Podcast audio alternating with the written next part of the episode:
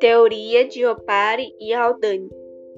Na década de 1920, Opari apresentou sua hipótese que se baseava na ideia de que modificações lentas graduais causavam formações de compostos orgânicos, como proteínas e carboidratos.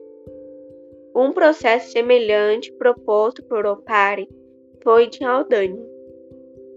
Os pesquisadores assumiram a ideia de que a vida iniciou-se a partir de uma evolução química, no qual compostos inorgânicos, inicialmente sim, a passar tempo, foram combinando-se e originaram moléculas mais complexas.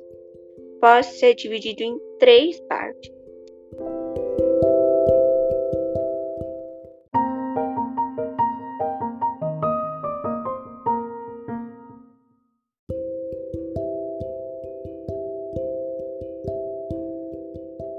Síntese prebiótica.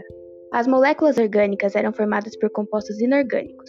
Agregação de moléculas. As moléculas formadas começaram a organizar-se e se uniram para formar compostos mais complexos e com metabolismo. Evolução. Os organismos sofreram grandes modificações e seus aparatos bioquímicos tornaram-se semelhantes aos atuais. Criacionismo. O criacionismo é a forma de como as religiões encontraram para explicar a teoria do surgimento da vida. Desde as primeiras manifestações mítico-religiosas, o homem busca resposta para essa questão. Nesse âmbito, a teoria criacionista é a que tem maior aceitação.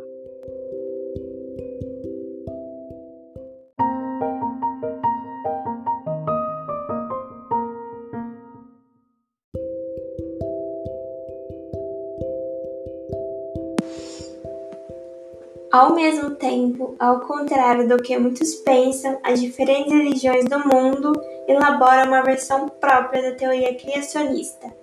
A mitologia grega atribuiu a origem do homem ao feito dos titãs, Epimeteu e Prometeu.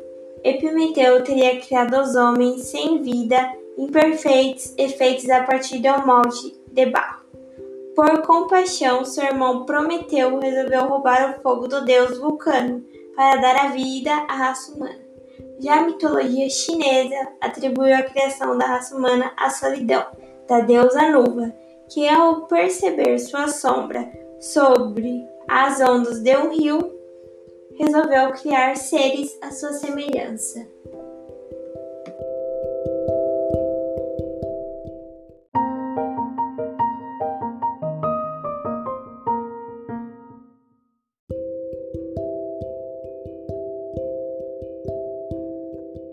O cristianismo adota a Bíblia como fonte explicativa sobre a criação do homem. Segundo a Bíblia, o homem foi criado logo depois que Deus criou céus e terra. Também feito a partir do barro, o homem teria ganhado vida quando Deus assoprou o fôlego da vida de suas narinas. Outras religiões contemporâneas e antigas formulam outras explicações, e algumas chegam a ter pontos de explicação bastante semelhantes. Já a panspermia explica que a vida em todo o universo é distribuída por asteroides, meteoros e planetoides, ela supõe que os seres vivos são capazes de sobreviver aos efeitos do espaço.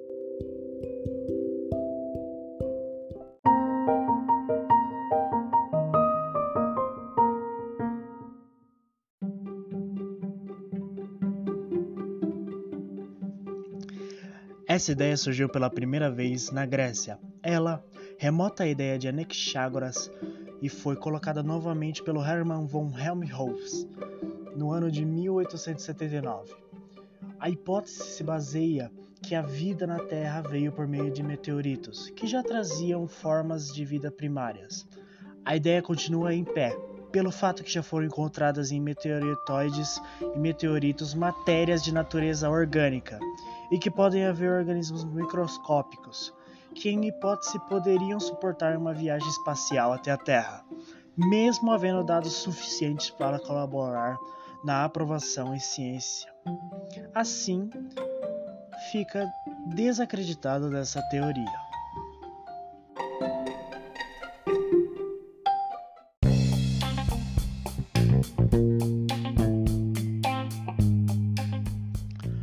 Para você que ouviu o nosso podcast até o final, espero que tenha gostado, espero que tenha entendido todas as informações do nosso podcast e até a próxima.